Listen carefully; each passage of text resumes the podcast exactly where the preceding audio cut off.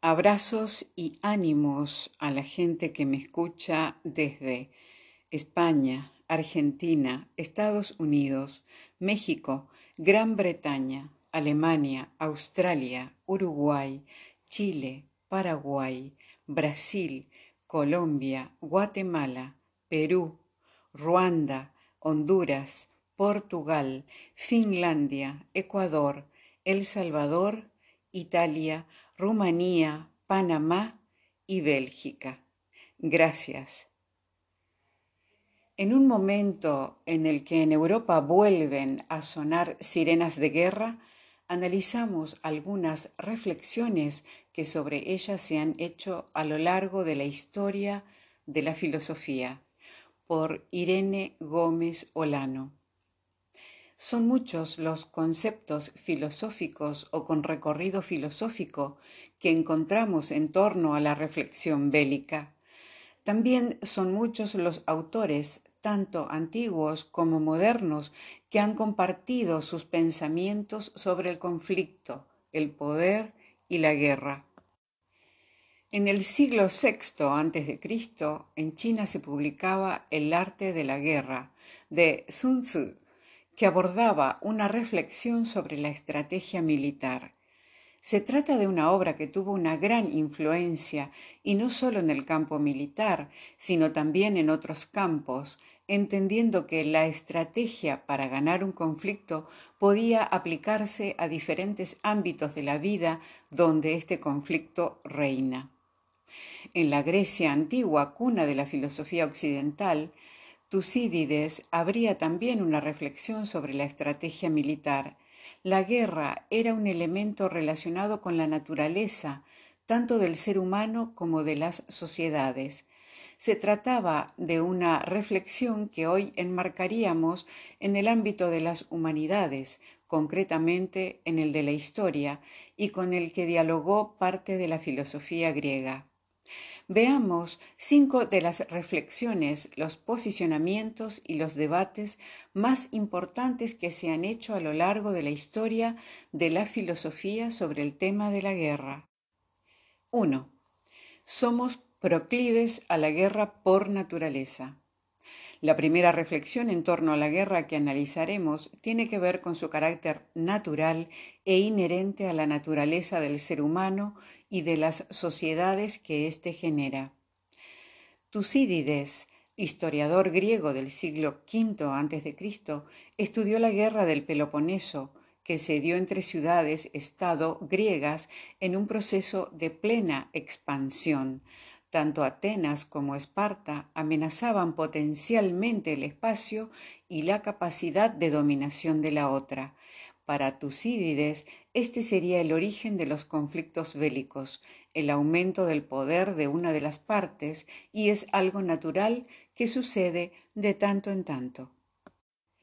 También en Grecia, Platón 387 al 347 a.C., sistematizó la reflexión acerca de la guerra, dándole una dimensión filosófica.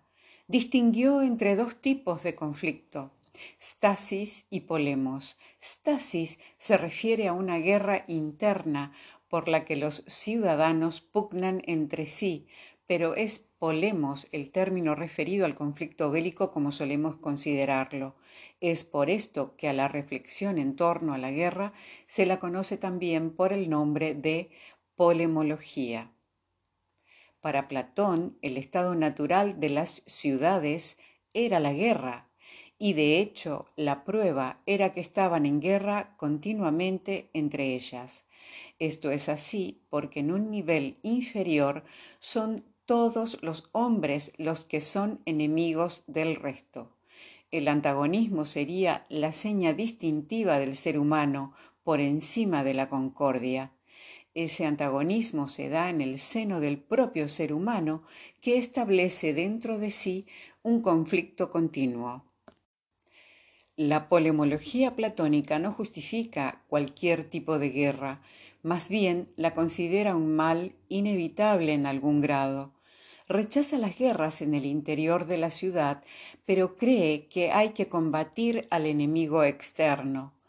en La República defendió que estos enemigos eran los bárbaros y debían ser combatidos por cualquier medio, pero entre griegos la relación debía ser amistosa, regulando la guerra y tratando de observar todo lo posible la paz. Esa paz, para Platón, no se limita a evitar el estado de guerra, sino que también hay que evitar la injerencia externa del bárbaro en el propio territorio, limitando el contacto con personas de otras culturas.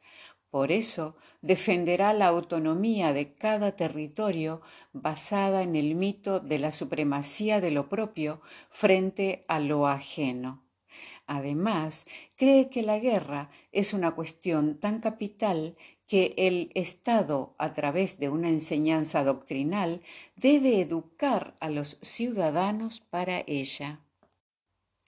Retomando el debate sobre la naturaleza del ser humano, Thomas Hobbes, 1588 al 1679, sostendrá que el hombre es un lobo para el hombre y que el estado natural del ser humano es el conflicto. Las sociedades vendrían a haber modelado ese instinto natural a la violencia del ser humano, pero sin haberlo apaciguado completamente. Esto es lo que denomina contrato social, por el cual los seres humanos admiten un arbitraje en sus disputas en forma de derecho. Para Nietzsche, 1844 eh, al 1900, la guerra no es sólo inevitable y natural, sino que es necesaria. Solo el estado de guerra para el autor permite que el ser humano dé salida a las pasiones del alma que una sociedad decadente ha tratado de apaciguar. La guerra es una vuelta al estado de naturaleza del ser humano en el que se transforma a mejor, destruyendo la persona que era anteriormente, y las sociedades también cambian. Platón opinaba que las ciudades eran proclives a la guerra porque el conflicto es parte esencial de la naturaleza del ser humano. Para Aristóteles, lo que nos distingue es precisamente saber vivir en ausencia del conflicto. Esto llevó a dos teorías, la guerra como algo necesario que debe formar parte de la educación de los jóvenes y la guerra como forma de restaurar la paz. 2. El ser humano es el único animal capaz de tener bondad. Una postura contraria a la que se ha defendido es que es la concordia y no el conflicto el signo distintivo de la especie humana. Contra la primera reflexión, algunos filósofos sostienen que la naturaleza del ser humano es bondadosa y que de hecho somos el único animal capaz de hacer valer la bondad y la justicia. Aristóteles, 384 al 322 a.C., discípulo de Platón, opinaba contra su maestro que la naturaleza humana no lleva necesariamente al conflicto. El ser humano es, de hecho, el único animal capaz de apreciar la diferencia entre lo bueno y lo malo, lo justo y lo injusto, tal y como defiende en sus escritos recopilados bajo el nombre de política. Somos, más bien, el único animal capaz de evitar el conflicto. Para Aristóteles es nuestra razón la que nos lleva a poder discernir lo que es mejor para nosotros y el conflicto no lo es siempre. Además, somos un animal político que tiende por naturaleza a vivir en unión con otros creando sociedades. Es por eso que podemos decir que Aristóteles rechaza la idea de que exista un contrato social por el que nos vinculamos libremente con una comunidad. nuestro estado natural es la existencia individualista. La existencia de lo social es una necesidad imperativa de nuestra naturaleza. Es en las ciudades donde el hombre puede realizarse como persona a través del orden de la polis y encontrar la felicidad. Sin embargo, el orden de la polis genera conflictos porque se impone mediante acuerdos y normas. Los conflictos que se generen necesariamente tendrán un cierto grado de violencia que puede limitarse políticamente, pero nunca suprimirse totalmente. Para Aristóteles, el propósito de la guerra es restaurar la paz que en cualquier momento puede volver a quebrarse. En relación con el planteamiento aristotélico, Jean-Jacques Rousseau 1712-1778, en disputa con Hobbes, mantenía que el ser humano es bondadoso por naturaleza, pero la sociedad tiene el potencial de corromperle frente a Aristóteles, considera que el ser humano se somete voluntariamente a ese contrato y que el establecimiento de sociedades organizadas no forma parte de la naturaleza del ser humano, sino que es una convención. 3. El debate de la guerra justa. La pregunta por la legitimación de la guerra la encontramos en la obra de Platón. Para el filósofo ateniense, la guerra podía ser legítima si su propósito es defender el orden de un Estado, pero las guerras que tienen la codicia como motor son ilegítimas, aunque inevitables, pues la codicia forma parte de nuestra naturaleza. Durante la Edad Media, la reflexión en torno a la guerra se actualizó a la luz de la doctrina cristiana.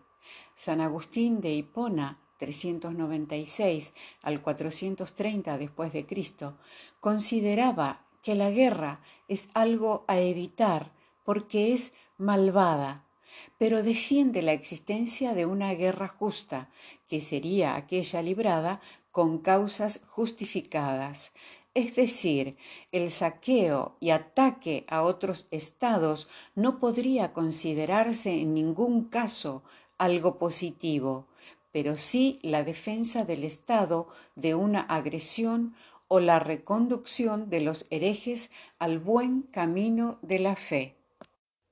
San Agustín considera que la guerra debería ser el último de los recursos y sostiene que en el más justo de los casos se trata de un mal necesario. Además, la guerra justa debía ser declarada por una autoridad legítima, cuya legitimación tenía también que ver con la doctrina cristiana.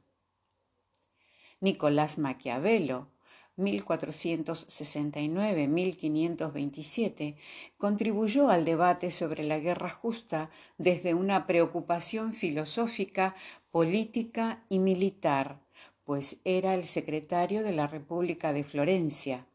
Estudió las antiguas prácticas militares para obtener soluciones a los problemas que asolaban la región, que era continuamente sometida por los pueblos considerados bárbaros. Tanto es así que escribió varias obras sobre la cuestión, una de ellas dedicada especialmente a la cuestión bélica, del arte de la guerra. La guerra para Maquiavelo no es justa ni injusta y no cabe aplicarle leyes o reglas. La guerra y la fuerza están por encima de la justicia. Se trata de un impulso natural del Estado. Es inevitable, necesaria y útil, porque la tendencia del ser humano es al conflicto y es necesario imponer el orden por la fuerza de las armas. La guerra debe ser la máxima prioridad para la autoridad política. El uso de las armas no solo es legítimo en la guerra, según Maquiavelo, también lo es en el seno de una sociedad, porque las relaciones de mando internas requieren de una imposición por las armas. Sin embargo, también añade que las armas no son el primer recurso de los estados, sino que éstos tratan de garantizar la obediencia de sus ciudadanos a través de las leyes y la religión. Para Kant, ningún ser humano debe ser sacrificado porque no somos medios para un fin, por eso propone que la guerra debe evitarse a toda costa y no puede justificarse en términos morales, lo que le llevará a defender un proyecto de paz perpetua que explicamos en el siguiente punto. Recordemos, para San Agustín, la guerra podía ser justa si perseguía justos objetivos y era llevada a cabo por una autoridad competente. Para Maquiavelo, la guerra no era justa ni injusta, porque es un impulso natural del Estado y no es posible aplicar esas categorías. 4. El proyecto de paz perpetua. El proyecto se remonta a la obra del abad de Saint-Pierre, 1658-743 un diplomático francés que se inspiró en el Tratado de Utrecht de 1713 para proponer un proyecto de paz universal en el que se fijaron numerosos filósofos como Rousseau, Leibniz y Kant. Kant, 1724-1804, escribió un tratado de política en 1795 titulado sobre la paz perpetua. Posiblemente conoció el concepto a través de la obra de Rousseau. Su objetivo era encontrar la forma de gobierno que garantizara la paz entre los estados. Estas eran algunas de las propuestas de Kant. Los estados no debían ser cedidos o donados a particulares los ejércitos permanentes debían ser eliminados y abogaba por la desaparición de la deuda nacional, pues ésta generaba tensiones entre las naciones. Además, apostaba por el republicanismo como forma de gobierno y la libertad de los estados federados dentro de cada nación. Hegel 1770-1831. Dialogó con esta idea y defendió que no pueden existir una paz perpetua ni un orden jurídico internacional. Entre los estados solo prima la voluntad particular frente al impulso de obtener la paz. Incluso un arbitraje entre naciones es problemático, porque en caso de conflicto los criterios para dirimirlo tendrán que ver con la voluntad particular de cada país. Además, para Hegel, la guerra no deberá ser evitada, sino promovida, siendo la guerra la prueba de que un determinado pueblo puede y debe dominar sobre otro. Kant considera que es posible una paz perpetua y que debe ser promovida mediante la legislación. Para Hegel, sin embargo, siempre prima la voluntad particular entre las naciones y no es posible un arbitraje internacional satisfactorio. 5. La cuestión del imperialismo y las guerras mundiales. La época contemporánea obliga a la filosofía a pensar la cuestión de la guerra con mayor ahínco. Durante el siglo XX vimos cómo la capacidad destructora del ser humano a través de la guerra es mayor que nunca antes en la historia. El filósofo Gunther Anders, 1902-1992, consideraba que la experiencia de las dos guerras mundiales y el desarrollo de las armas nucleares eran motivo de sobra para evitar todo acto de guerra. Maquiavelo ya había hablado de imperialismo en el sentido de una vocación del Estado por expandirse y dominar otros territorios. En sus escritos, Maquiavelo sostiene que la política imperial de un Estado es incompatible con la de otros y por eso surge el conflicto. La finalidad de la guerra, en ese sentido, sería económica e imperial. Sin embargo, en su libro del arte de la guerra, se aparta de la postura imperial y sostiene que una nación solo va a la guerra por necesidad.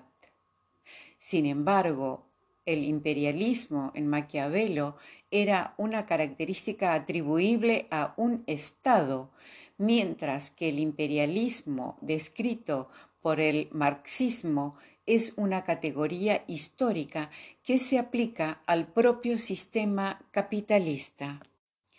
Vladimir Lenin, 1870-1924, sostuvo que el capitalismo del momento estaba entrando en su fase imperialista. Cinco eran los rasgos fundamentales del imperialismo la creación de monopolios que desempeñaban un papel decisivo en la economía de los países, la fusión del capital bancario con el industrial para crear el capital financiero, la exportación de capitales que adquiere una gran importancia y volumen, la formación de asociaciones internacionales monopolistas. Y el reparto territorial del mundo entre las potencias capitalistas más importantes. En la Primera Guerra Mundial, Rosa Luxemburgo, 1871-1919, criticó duramente a la socialdemocracia alemana por aprobar los créditos de guerra en 1914.